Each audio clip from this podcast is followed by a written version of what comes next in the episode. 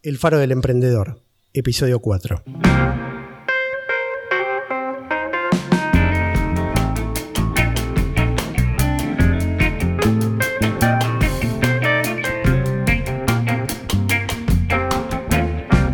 Hola, soy Juan Pablo Luporini.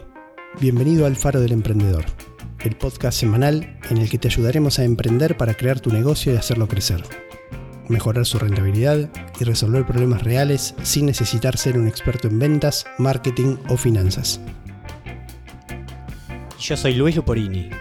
Compartiremos contigo éxitos, fracasos, experiencias y lecciones aprendidas, tanto personales como de otros emprendedores.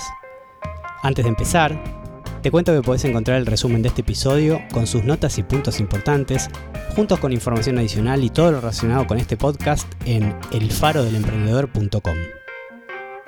Este episodio está auspiciado por Tiendaplex, la plataforma más simple y efectiva para comercializar tus productos en Internet y también en el celular de tus clientes. Si quieres conocer más, puedes visitar tiendaplex.com.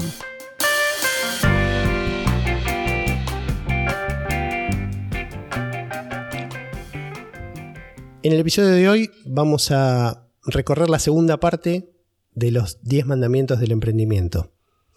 En el último episodio llegamos hasta el número 5 y ya nos habíamos extendido bastante, así que decidimos hacer un corte y continuar en el episodio de hoy con esta segunda parte que tiene 3 puntos adicionales de los 10, así que nos van a quedar 2 para la tercera y última parte de la serie de los 10 mandamientos del emprendimiento. Así que antes de arrancar con los puntos de este episodio en sí mismos, eh, estaría bueno hacer un repaso de cuáles fueron los 5 que vimos en el episodio pasado. Eh, Luis, si querés hacer una breve reseña, dale, eh, por lo menos mencionándolos. Perfecto, repasamos entonces los primeros 5. El primero es definir tu meta y tus expectativas claramente. El número dos es planificar, dividir y conquistar.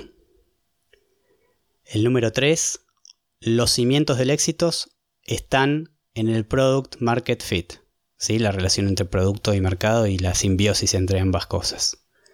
En el punto 4, encontrar o crear un nicho mínimo viable.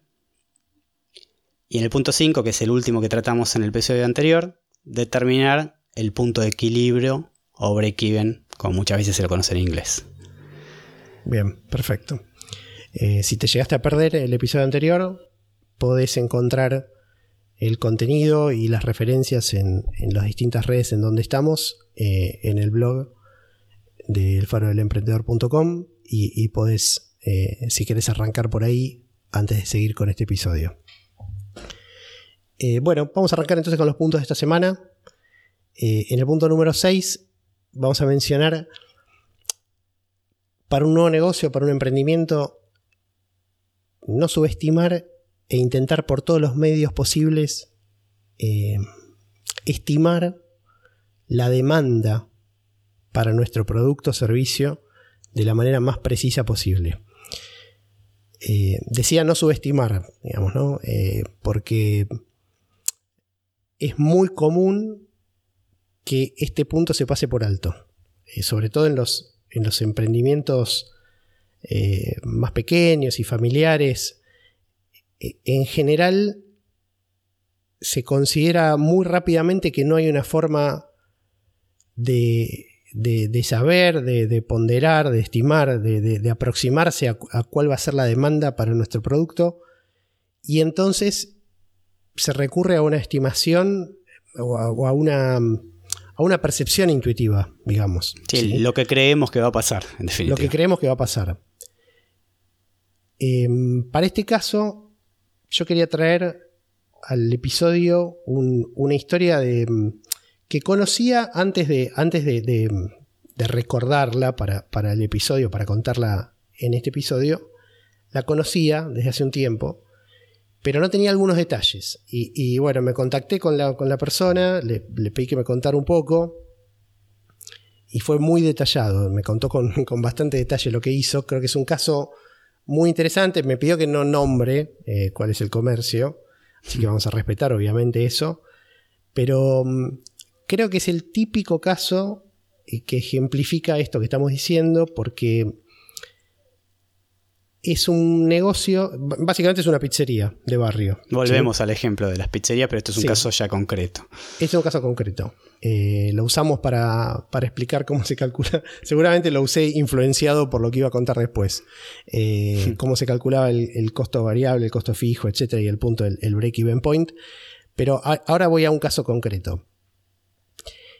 Eh, lo que me contaba esta persona es que, a ver, esta, esta esta pizzería que, de la cual surgen, de cuyo emprendimiento surgen todos estos esfuerzos hechos para estimar la demanda, en realidad fue su segunda pizzería. ¿sí? Em, y dice que es una de sus anécdotas principales cómo cambió, eh, no, no le fue tan bien en la primera, la sigue teniendo, pero no le fue tan bien en la primera, Em, cómo cambió en particular su tratamiento de este punto de un negocio al otro, con unos años de diferencia en el medio. Me contaba que en, la primera, en el primer negocio lo que hicieron fue algo que creo, por lo menos me parece, yo, yo me detecto, me detecto vicios y, tendencias hacia eso, lo, creo que es lo que hacemos todos, o lo que primero que pensamos los es... Sesgos. Sí, sí, claro. Los sesgos, ¿no? O sea, decir, bueno, a ver, si el razonamiento incorrecto de alguna manera sería este, ¿no? Es decir, si, si mm, por cada pizza gano tanto, X cantidad de dinero. Creo que en el ejemplo de los, del cálculo del break-even point usamos 10 dólares. Es 12 dólares, creo. sí, pero creo que 12 dólares era el precio de venta y el costo era 2, una cosa así. Entonces 10 dólares era la ganancia. Em, bueno, si yo vendiera 20 pizzas por día, ganaría 200 dólares en 30 días en el mes, son 6 mil dólares. La verdad que está bárbaro el negocio. Eh, y así arrancó, básicamente, ¿no? ¿no? No con esos números exactamente, pero digamos, la estimación no fue una estimación, fue, fue una suposición, digamos, no estuvo basada en nada. O sea, eh, se, se acercó un poco más al valor de cuánto le dejaba cada pizza, supuestamente, según la información que tenía, pero el volumen de ventas no surgió de ningún, de ningún recurso válido, o sea, no, no, no tenía ningún elemento para, saber si iba a ser esa cantidad, la mitad o el doble. ¿sí? Pura percepción. Pura percepción, pura intuición y, mm, a ver, su evaluación, como decía, años después, es que no fue un disparate el cálculo que hizo, pero que tardó en llegar a valores cercanos a ese número unos cuantos meses. Por lo tanto, el, comienzo del negocio fue muy complicado. Bueno, me empezó a contar un poco qué es lo que hizo para la, para la segunda iteración, para la segunda pizzería, y quería compartirlo un poco acá porque, a ver, los métodos que voy a mencionar, más que métodos, en realidad es un poco un ejemplo de dónde uno debe poner el, el ingenio, porque es muy importante detectar lo más temprano posible si, si los números van a cerrar o no, digamos, ¿no? Y, está claro que, ninguno de estos mecanismos y ninguna de estas estimaciones es perfecta, pero es mejor que nada. A veces uno tiene muchos ejemplos y muchos mecanismos en lo que es el mundo online para estimar demanda. Ya vamos a hablar en algún episodio específicamente de eso. Pero en esto que es un mundo offline, digamos, que, ocurre en la, vida real, eh, a veces no parece tan obvio. Bueno, para no dar tantas vueltas, a ver, algunas de las cosas que hizo antes de decidir alquilar el inmueble que finalmente después sería la pizzería. Eh, en primer lugar, la ubicó en el mapa de la ciudad, esto es Ciudad de Buenos Aires, ¿sí? hará aproximadamente esto no quiero exagerar, pero más o menos 5 años, entre 4 y 5 años. ¿sí? Em, ubicó el, lugar del inmueble que tenía una serie de, motivos por los cuales le cerraba, digamos, físicamente estaba, era un lugar cómodo, eh, tenía un buen lugar para poner el horno, la, cocina, la cantidad de mesas, o sea, desde ese punto de vista se lo había imaginado bien, ya tenía una experiencia previa en un negocio del ramo, eh, entonces, lo primero que hizo fue trazar en el mapa, ubicar en el mapa todas las pizzerías que estaban cerca del, del, inmueble este. ¿Sí? Y mm, se concentró en las que estaban en una distancia que no recuerdo exactamente cuánto, pero como si yo dijera 600 metros, 700 metros del lugar donde estaba por alquilar. Y lo que hizo fue, eh, anotó los horarios de apertura y cierre de cada una de estas, de estas pizzerías y se fue con el socio a cada una de ellas, estacionó el auto enfrente de la puerta y uno contaba la cantidad de motos de delivery que salían y el otro la cantidad de personas que entraban a sentarse en las mesas. Eh, iba un día a una, otro día a otra, otro día a otra, y los días de los fines de semana, o sea, es, un laburo que le llevó, un trabajo que le llevó dos meses aproximadamente. Eh, porque claro, vos vas un sábado a una, no estás en la otra, digamos, ¿no? Eh, a ver, uno podría pensar, bueno, pero esto no dice, no, es certeza de nada, porque la persona puede seguir yendo a una pizzería y no quiere decir que si vos pones una nueva vaya la tuya. Está bien, pero estaba tratando de medir cuánta gente consumía en las proximidades del lugar el producto. Si una pizzería establecida a seis cuadras, siete cuadras, donde él pensaba instalarse, no tenía eh, pedidos, y ese era el cuadro general para, para, todas las que lo rodeaban, bueno, era un, era un warning, ¿no? Era un punto de preocupación. Sí, eh, claramente. Además, digamos, no, no por el hecho de poner una nueva pizzería en este caso, la demanda digamos, se iba a crear a partir de la existencia de esa nueva pizzería. o sea, exactamente, con lo cual es, muy, válido el enfoque, digamos. Sí, segura, después tenés los desvíos, ¿no? Seguramente alguna persona que no, no, solía comprar pizza podría llegar a comprarle a él porque la tiene más cerca, porque le gusta la pizza que fabrica, eso puede pasar. Eh, puede robarle a algún cliente alguna de las pizzerías existentes, eh, pero como, como primer indicador de cantidad de demanda en el área para un producto exactamente análogo al que él iba a vender, es un acercamiento bastante bueno, digamos, ¿sí? Em, entonces, eso fue lo primero que hizo. Desde un punto de vista netamente offline, o sea, ahí no, no, había ningún, ningún recurso tecnológico, digamos, anotaban en un cuaderno, después sí lo cargaban en una planilla, qué sé yo, pero digamos, básicamente salía, tenían una primera información ahí. Mm, después, lo, siguiente que hicieron fue unas, una serie de campañas en Facebook hipertargeteadas localmente, digamos, ¿no? Al área de influencia. Eh, alrededor del local donde, donde se iban a instalar. Eh, me pareció muy interesante lo que hicieron. Hicieron, en primer lugar, una campaña hacia una encuesta, en donde básicamente lo que le preguntaban a la gente es eh, cuántas pizzas compraban por mes.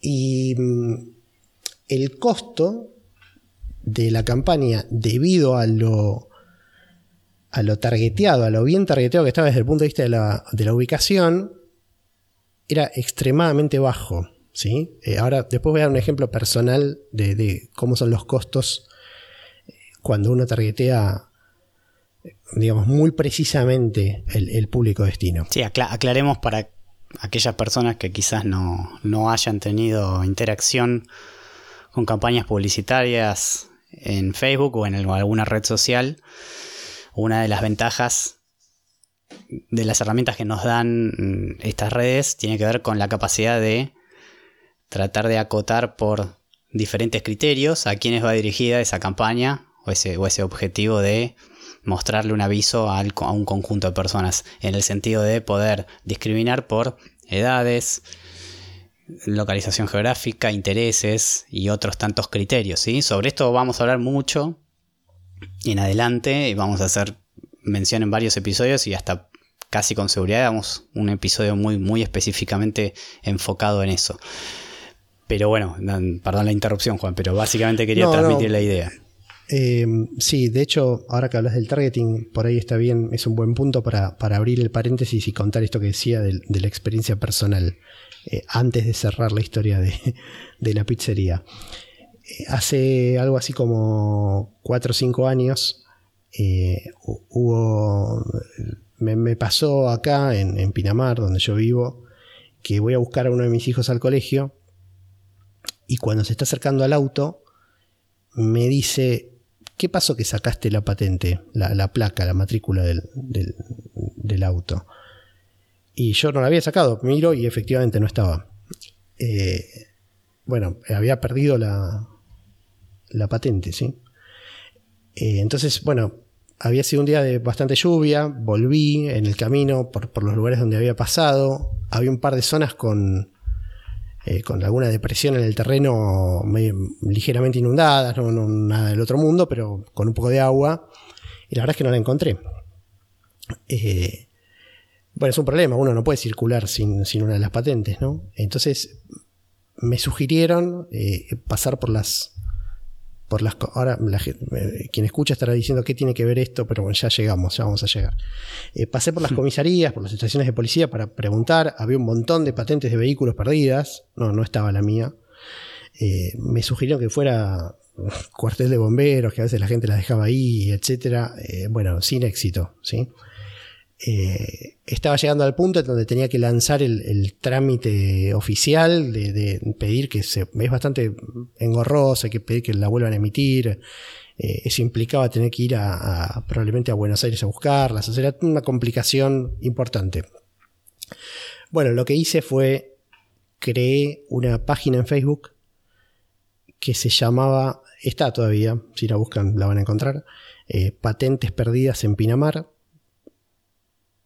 y mm, le puse un dibujo de una patente y creé un único post que decía en el, día tanto perdí la patente que comienza con, acá en Argentina las patentes tienen, bueno, ahora hay, una normativa nueva, pero en ese momento eran tres letras y tres números.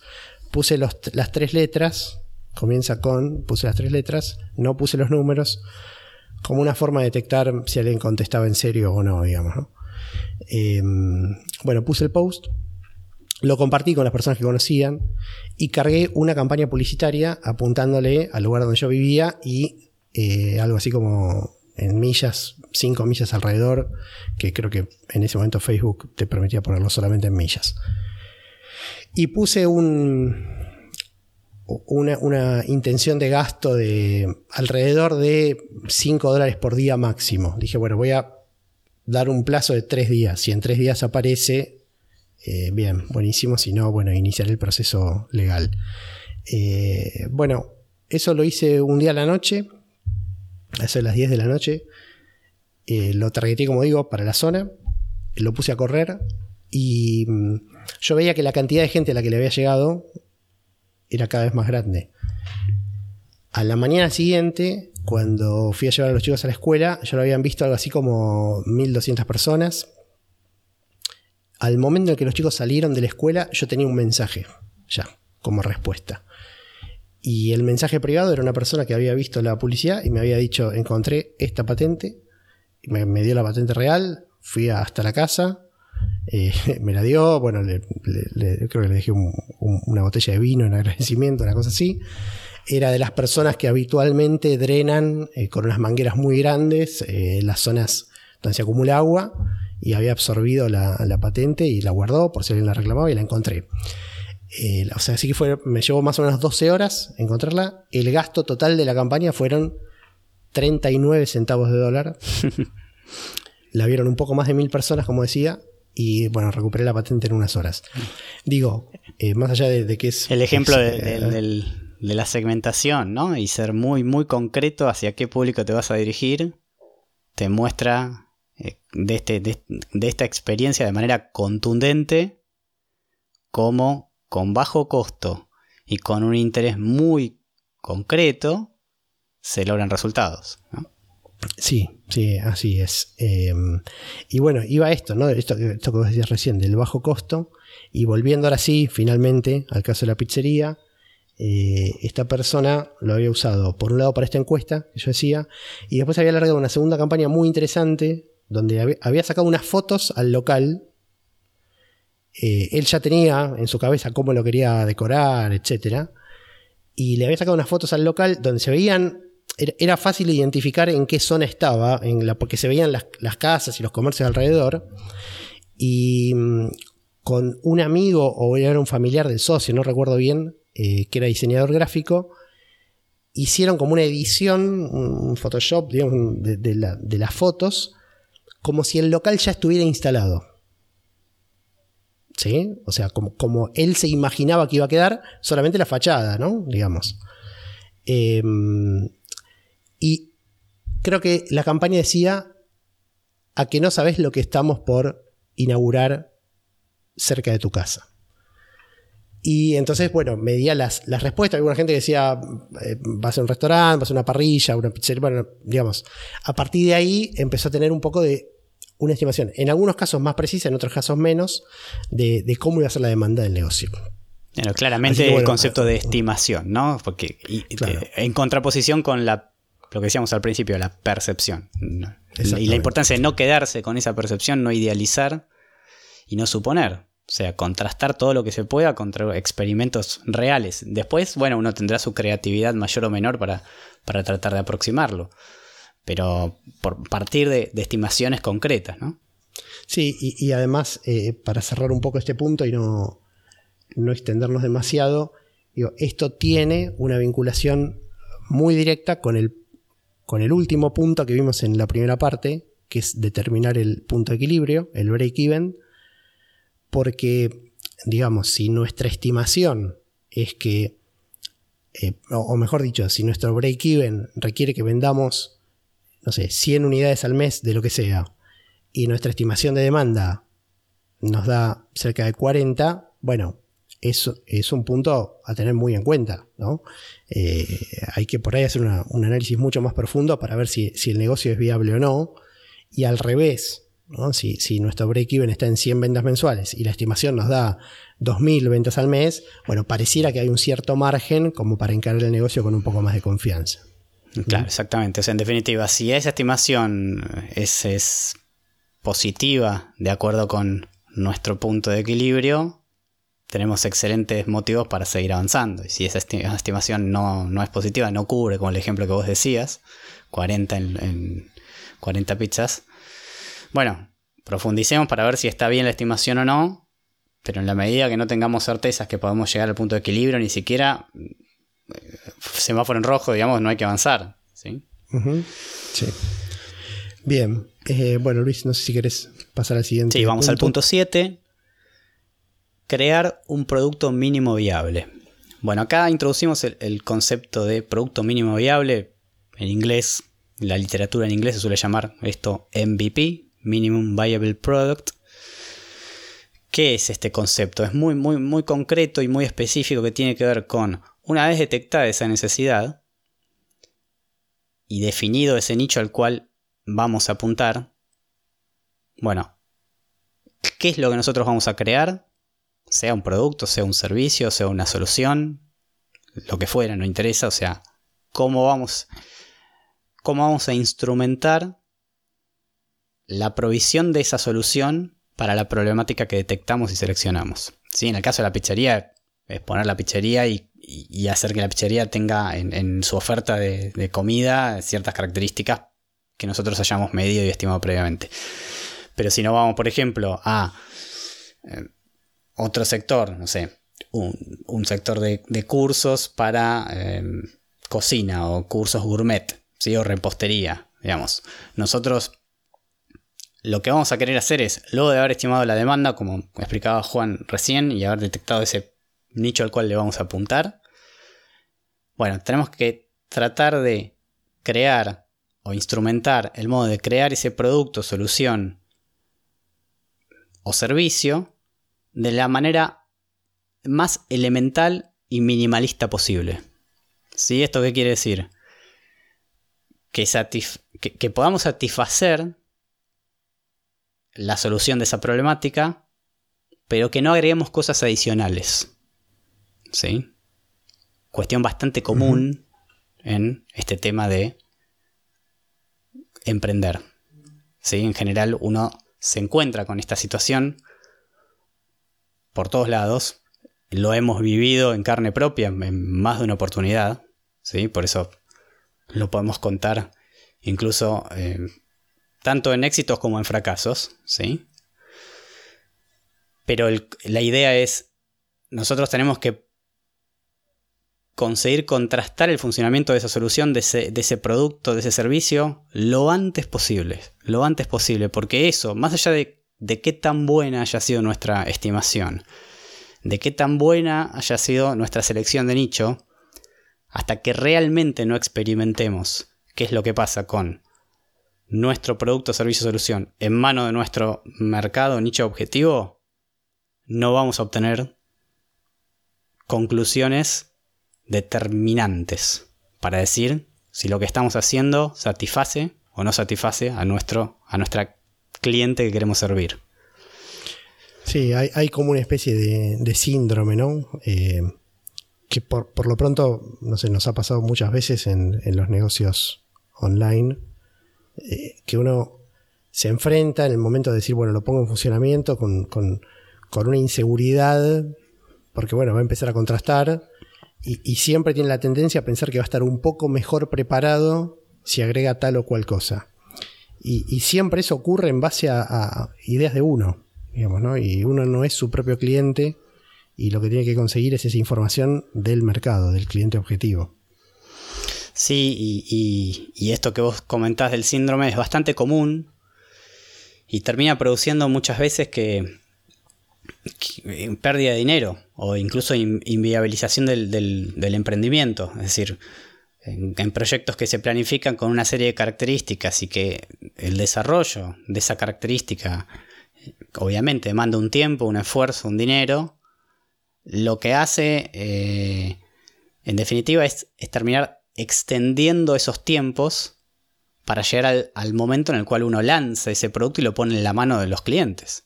Entonces, lo que, lo que en definitiva es importante ponderar en el concepto de producto mínimo viable es tenemos que hacer la expresión mínima necesaria para satisfacer esa necesidad de nuestro nicho o mercado objetivo y no más que eso.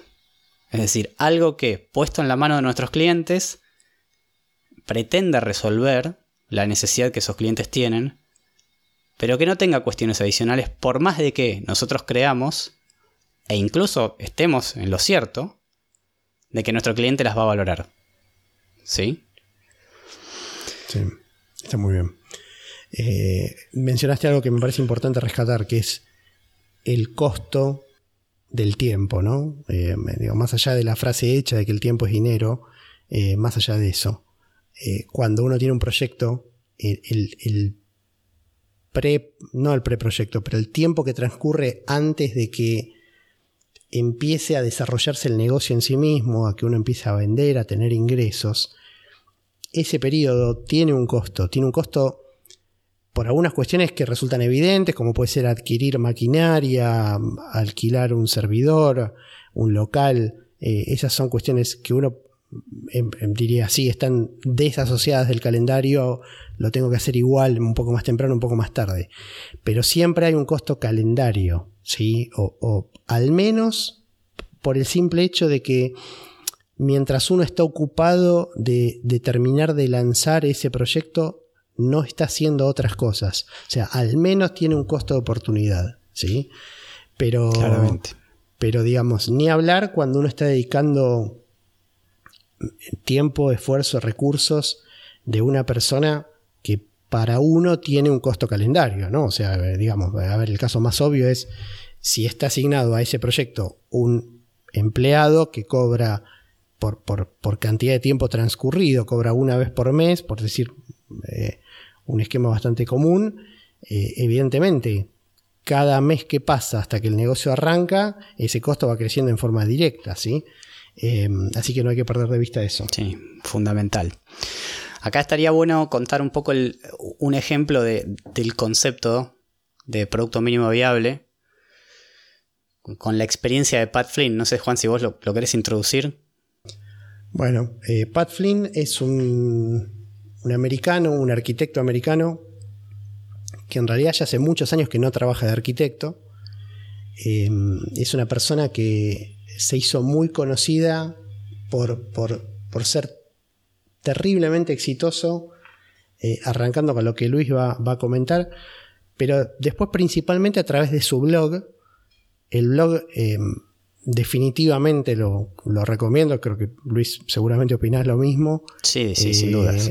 El, blog se llama, bueno, es www.smartpassiveincome.com. Después lo vamos a dejar en las notas igual del, episodio. Sí, lo vamos a dejar en las notas. Es básicamente es ingreso pasivo inteligente. la verdad que en, un mercado como el de que genéricamente podríamos llamar eh, hacer dinero en Internet, donde hay mucha gente y, no tanta gente que sepa realmente y que, sea genuina en lo que cuenta. Eh, la verdad que el caso de Pat Flynn es muy, muy recomendable. Eh, el blog está en inglés. Tiene también un podcast que ya tiene más de 300 episodios. Eh, la verdad es que el podcast lo he escuchado menos de lo que he visto el blog, pero creo que siempre trae una visión muy interesante de lo que es el, proyecto a largo plazo y el, agregar valor para, los lectores del, blog. Y es, una persona totalmente abierta respecto de cómo encara los negocios y hay mucho para aprender. Así que es muy, muy recomendable bueno, valga como introducción y dale, eh, adelante con, lo que ibas a, comentar. Sí, es muy interesante el caso porque ejemplifica muy bien el concepto de producto mínimo viable. Eh, como dijo Juan, es una, es una persona que estudió arquitectura, digamos, y en el año 2007 estaba trabajando en una firma de, una empresa de arquitectura, digamos, en Estados Unidos. Y durante, durante ese año empezó a estudiar para rendir un examen que se llama LEED Exam en Estados Unidos. Es un examen relacionado con lo que es la certificación para la construcción de, edificios verdes, o sea, verdes en el sentido ecológicos, sí. Tiene que ver con el diseño, el diseño que deben tener los edificios, las características, respetar las regulaciones, todas aquellas consideraciones para que el edificio sea o las construcciones sean consideradas ecológicas. Y esto se estudia y se, y se, rinde en este examen, LEED, L-E-D, de dedo. Bueno, es un examen que requiere mucho estudio, ¿sí? muchos libros, mm, muchas regulaciones y, legislaciones y demás. Y entonces lo que, lo que él cuenta es que empieza a estudiar, a prepararse, a tomar notas, y llega un punto en donde, bueno, esa información, obviamente, como cuando uno estudia para un examen, se va acumulando, y es necesario que uno la repase con el tiempo para no olvidarse. Entonces él detecta y dice, bueno, me, encantaría poder tener eh, a disposición mis notas todo el tiempo en donde yo esté. O sea, si viajo, si voy eh, un fin de semana a tal lugar, si estoy tomando un café y, quiero acordarme o puedo aprovechar el tiempo para repasar algo. En definitiva, toma la decisión de, eh, recordemos año 2007, toma la decisión de armar un blog para uso personal, ¿sí? con las notas de todos los textos y de todos aquellos resúmenes que él iba componiendo. Entonces iba armando posts con, con este contenido de información de resumen y iba agregando información a medida que avanzaba con la lectura de, todo el contenido que tenía que cumplir para ese examen. Bueno, el año 2008, un año después, rinde el examen exitosamente, lo aprueba y el blog queda en línea, digamos, pero no. A priori él continúa con su trabajo y bueno, esto se da también en el contexto del año 2008, donde sabemos que, hubo una gran crisis internacional originada en Estados Unidos, ¿no? la, crisis subprime de las hipotecas. Y a raíz de todo esto, se queda sin trabajo, lo despiden de la firma de la empresa donde él estaba trabajando, no nada que ver con el examen, sino simplemente con la situación de crisis que vivía la, economía en ese momento, se queda sin trabajo.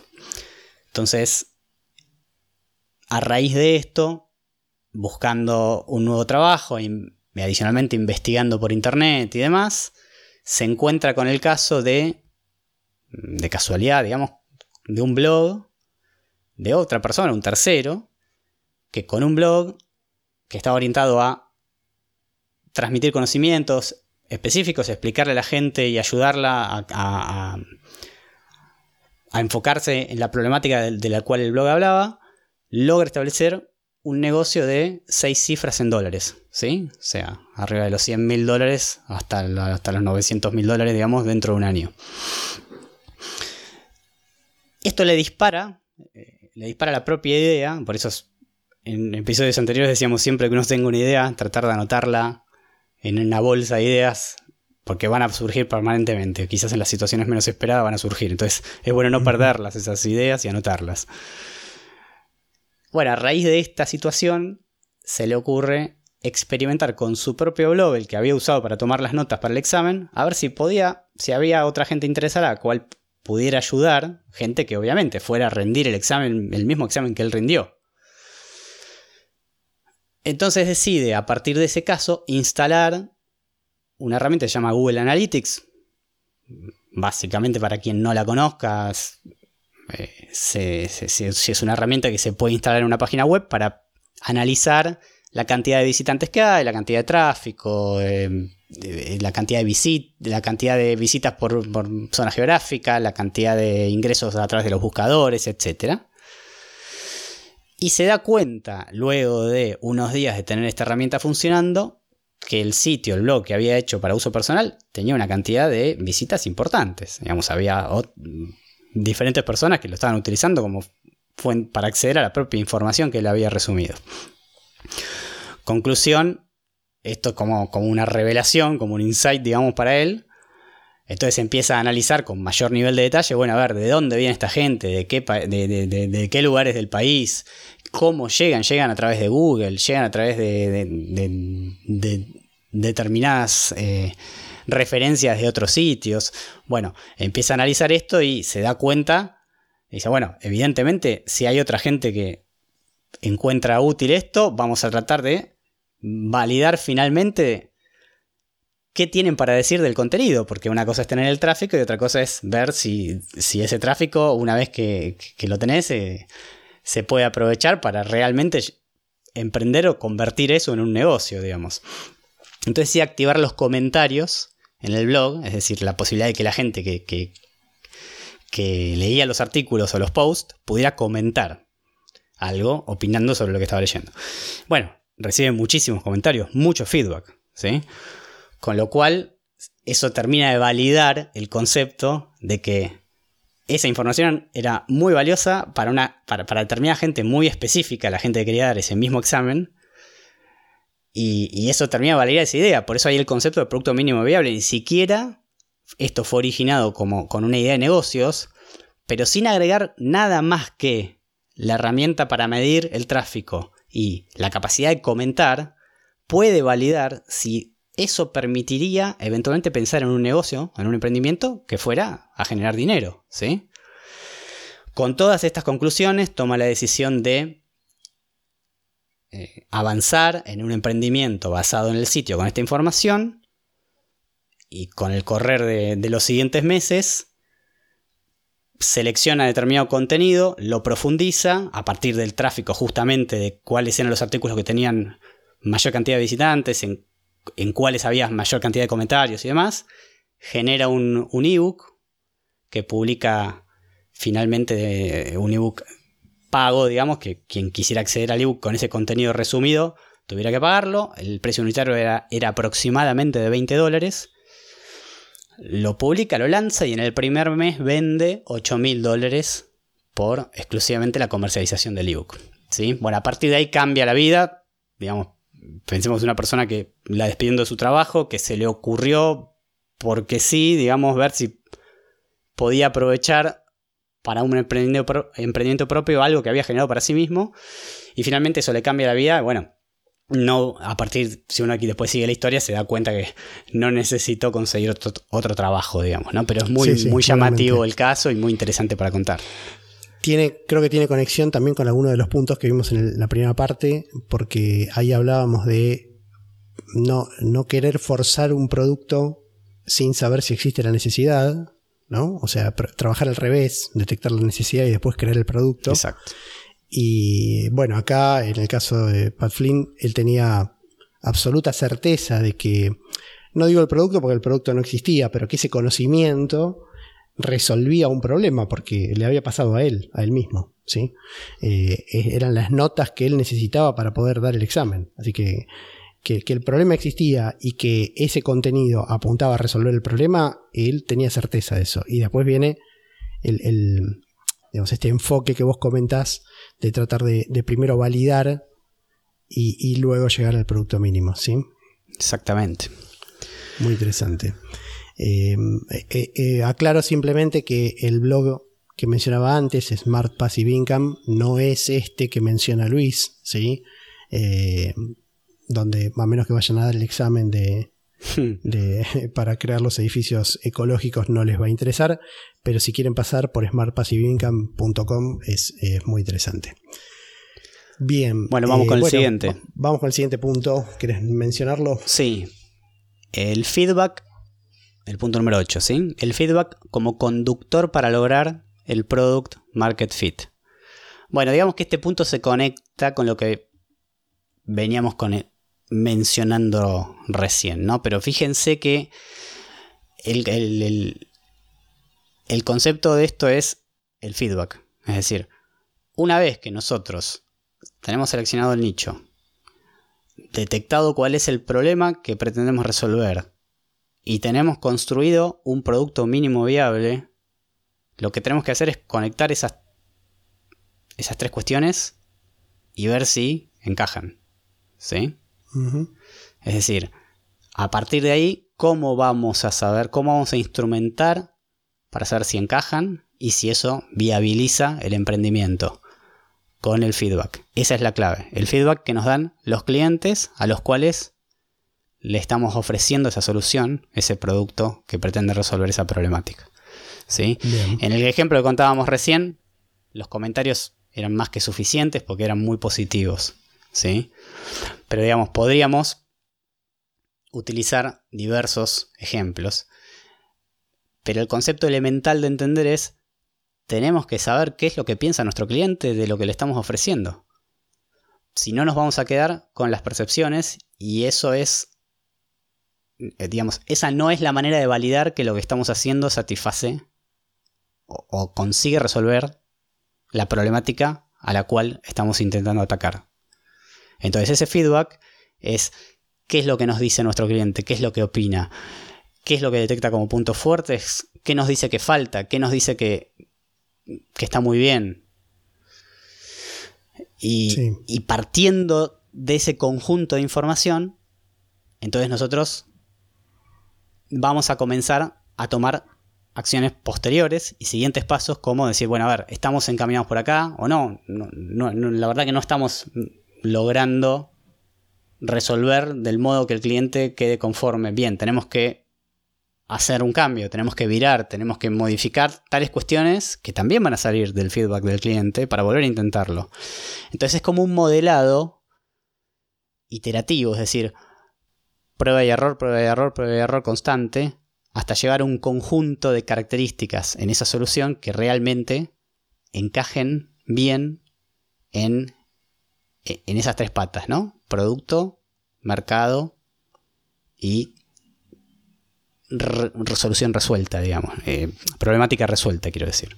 Sí, Bueno, ahí, estaba viendo en las notas que siempre preparamos para los episodios, el, es muy interesante el caso que habías seleccionado para, para ilustrar esta idea, ¿no? Eh, es, bueno, dale, dale vos si querés que lo, conoces más. Este, que somos em, los dos consumidores de, los videos y del contenido. Hay un, un sitio que se llama Locos por el Asado. ¿sí? El sitio, la verdad, que es más reciente. Es muy, está, es muy, muy atractivo, muy, muy buen diseño, muy, muy, muy lindo para ver pero tiene que ver con un emprendimiento que surge a raíz de un encuentro entre amigos. Disculpa Luis, es, un sitio y también un canal de YouTube muy exitoso. Exactamente, sí, sí, sí, sí. Sí, por eso decía, el sitio es más reciente, pero podríamos decir que se lanzó como un canal de YouTube. Después se crearon las diferentes propiedades web como el sitio puntualmente, como bueno, otros canales, ¿sí? redes sociales y demás. Pero surge eh, la idea como, digamos, a partir de un encuentro entre amigos que les gustaba comer asado, digamos. Acá en Argentina es bastante común comer asado. Es una de las características ponderables de, este país. Quien venga a Argentina, les recomiendo que que no se vaya sin probar un asado argentino. Y, bueno, este grupo de amigos, en donde podemos destacar a aquellos dos que emprendieron y que terminan creando locos por el asado, uno, uno es el Laucha y el otro es Kevin Choclac. En definitiva, eh, se reunían regularmente y en un, almuerzo de amigos hacían su asado y lo compartían y, demás. ¿sí? En uno de estos encuentros se les ocurre filmarse mientras estaban cocinando el asado. ¿sí? Mientras cocinaban el asado, se filmaban. Finalmente tomaron la decisión de publicar ese video en YouTube. En un canal que no tenía más que ese video, digamos. Y con el correr de la semana se encontraron regularmente. Decidieron, bueno, vamos a seguir haciéndolo. Lo compartimos con nuestros amigos, le mostramos que estuvimos comiendo el asado y demás. La simple publicación de esos videos en el canal de YouTube empezaron a, conseguir visualizaciones de los videos de gente que iba compartiendo. Algunos, los propios amigos empezaron a compartir con sus conocidos y demás los videos de los asados. Hasta que empezaron a tener comentarios de terceros, de gente que ellos no conocían, que les, que les decían, che, qué interesante el asado que están haciendo. La verdad que nos gustaría que hicieran un video con tal corte de carne cocinado de tal manera. Impresionante. Sí, o sea, la verdad es que increíble porque empezaron a detectar necesidades de personas que no conocían, que les interesaba saber cómo hacían para cocinar esos cortes o les hacían preguntas sobre cómo habían hecho determinada, determinada cocción, determinada técnica de los videos que habían surgido originalmente por almuerzos entre amigos. Bueno, obviamente a partir de ahí vieron, vieron una posibilidad de, de hacer crecer ese canal y eso fue efectivamente lo que pasó, ¿sí?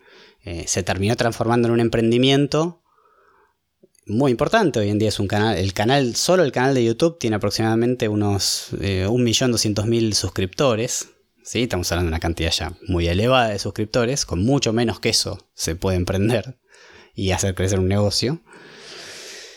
Y, y bueno, e, es, es muy interesante porque el, efecto viral de, cómo esto fue creciendo a pasos agigantados tuvo que ver exclusivamente con prestar atención a lo que comentaba la gente que veía esos videos que originalmente se habían hecho con otra intención, pero en definitiva empezar a satisfacer los, los comentarios o las inquietudes que surgían en esos comentarios. Entonces por eso el concepto de feedback ahí es, es muy cristalino. Es decir, la gente que comentaba, más allá de algún comentario siempre gracioso, ¿no? Que no hacía el caso, pero digamos, la gente que comentaba estaba, estaba transmitiendo un interés genuino en que quien hacía los asados o quien hacía las recetas respondiera o, o, podía dar una, una, respuesta a esa inquietud. Sí, eh, de hecho, te completo la información eh, para reforzar en un paso adicional el tema de feedback.